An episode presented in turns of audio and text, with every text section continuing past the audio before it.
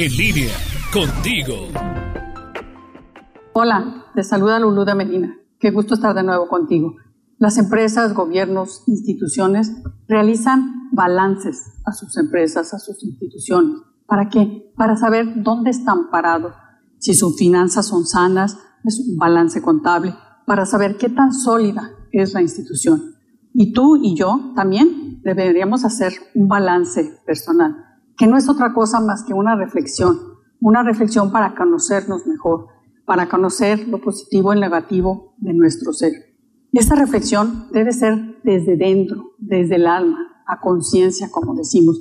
Y necesitamos también darle el tiempo, la calma, la tranquilidad y la paz para poder realizarla. Si realmente queremos avanzar, tenemos que ser sinceros, críticos con nosotros mismos.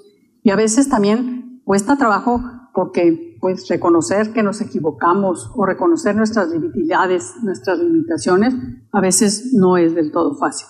Podemos hacer nuestro balance ya sea anual, semestral, mensual, según como nosotros vayamos viendo cómo vamos caminando en ese mensaje, en ese balance que tenemos que hacernos a nosotros mismos.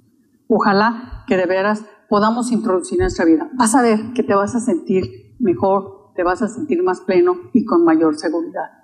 Dicen por ahí que una virtud del ser humano es saber mantener el equilibrio ante sus victorias y no caerse ante sus derrotas. Abrazo, Lulu de Medina.